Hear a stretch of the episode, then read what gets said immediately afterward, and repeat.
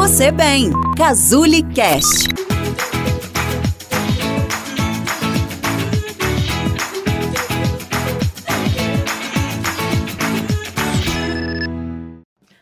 Você é um adulto enjoado para comer?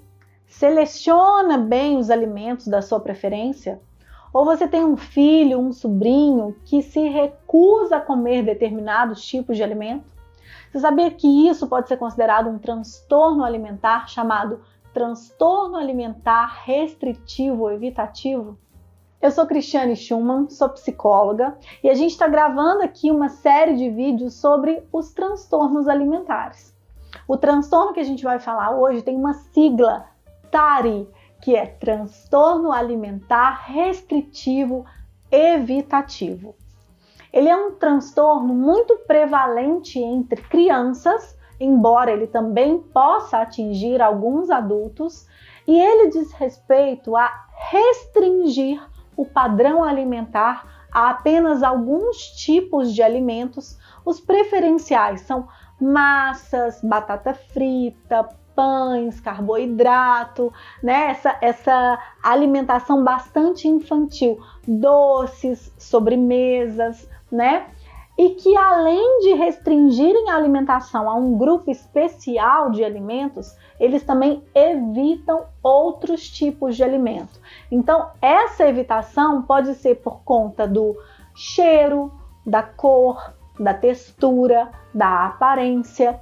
Então, algumas pessoas, algumas crianças, por exemplo, elas vão recusar alimentos verdes, independente de como sejam, de quais sejam, até que se for uma bala verde, por exemplo, a tendência é a pessoa ou a criança recusar esse alimento.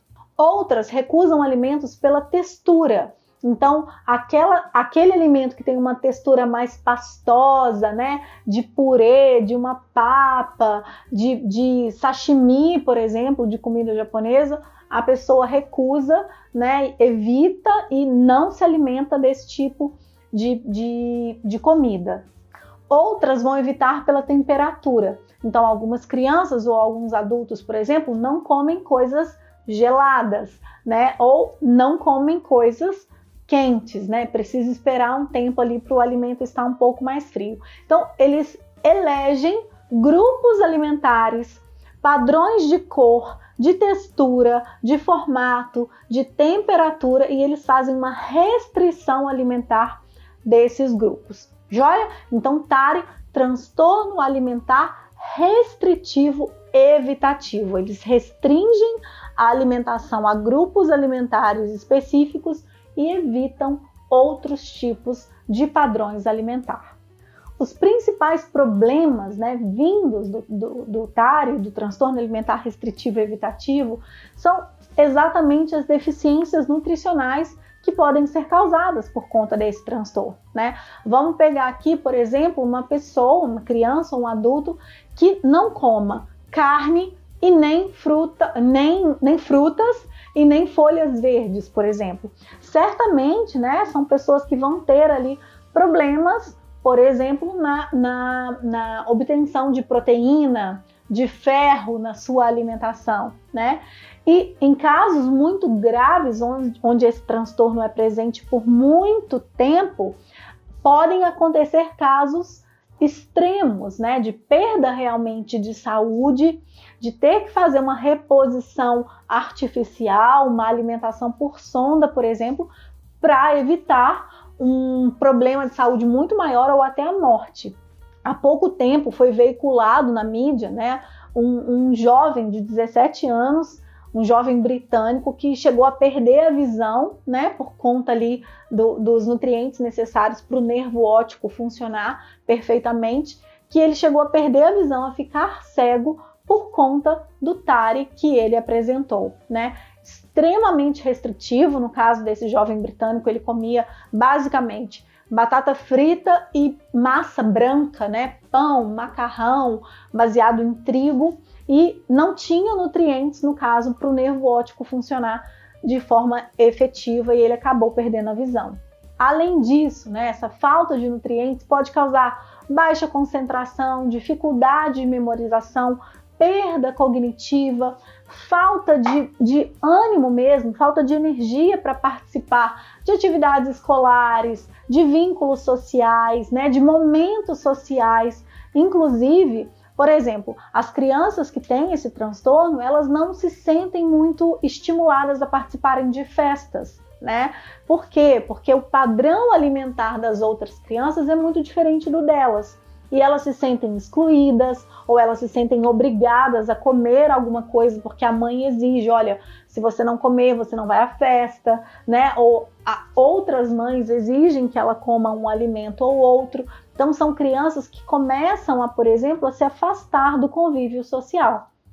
E não acontece só com crianças, né? Com adultos, vocês imaginem. Um adulto que só coma um tipo determinado X ou Y de alimento e ele vai participar de uma festa onde não vai ter disponível para ele aqueles alimentos que ele consome ele tende a evitar de ir nessa festa por constrangimento, por se sentir obrigado a comer um alimento que ele não quer, por falta de energia para participar dessa festa e ou por ficar muito tempo sem comer se ele for à festa e não uh, comer nenhum dos alimentos que estarão disponíveis ali.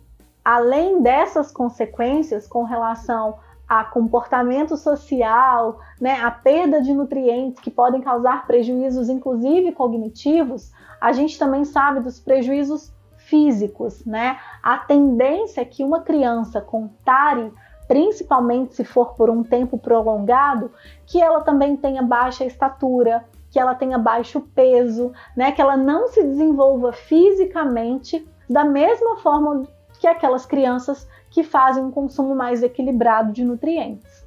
É importante a gente fazer diagnósticos diferenciais, por exemplo, se esse comportamento ele está restrito em pessoas que estão passando por um processo de quimioterapia ou radioterapia, por exemplo, se é um comportamento associado a outros transtornos mentais, como no caso da anorexia, onde a pessoa se recusa a, a se alimentar de alguns tipos de alimento, mas para não engordar. No TARI, não há uma preocupação com relação a engordar ou não não tem nenhum tipo de, de distorção da imagem corporal. É realmente uma preferência alimentar, visual, né, do paladar ou da textura, né, dessa questão realmente um, sensorial que não agrada a pessoa consumir aquele tipo de alimento, mas não tem nenhum medo específico de engordar ou não. O que acontece é que as pessoas com TARI, elas são tão restritivas, né, e elas passam tantos apertos por conta do seu padrão alimentar que o que pode acontecer é elas pararem de gostar de comer.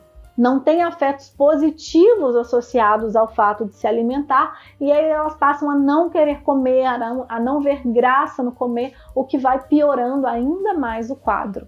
Com relação ao tratamento, né, é muito importante uma equipe multidisciplinar, né, um médico, um nutricionista, que vai realmente fazer uma avaliação mais acurada dos nutrientes, dos sais minerais, das substâncias que deveriam estar presentes no organismo daquela pessoa, fazer reposições, suplementações orais, venosas, por sonda, por exemplo, nos casos mais graves.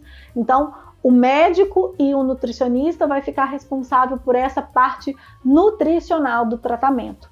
E no caso do psicólogo, ele vai trabalhar uma diminuição da ansiedade perante aqueles alimentos, né? Trabalhar aqueles alimentos de uma forma mais uh, divertida ou interessante para aumentar a probabilidade da criança ou da pessoa uh, se predispor a testar, a experimentar aquele alimento muito reforço positivo, né, mediante um comportamento adequado de, de alimentação, por exemplo, e trabalhar também a maturidade emocional, né, dessa criança ou desse adulto, né, para que o comportamento alimentar acompanhe esse amadurecimento emocional, né, que essas pessoas aumentem a tolerância a algo que é desagradável, que é desconfortável, aumentar a predisposição para experimentar situações novas, né, de vida mesmo e alimentares também.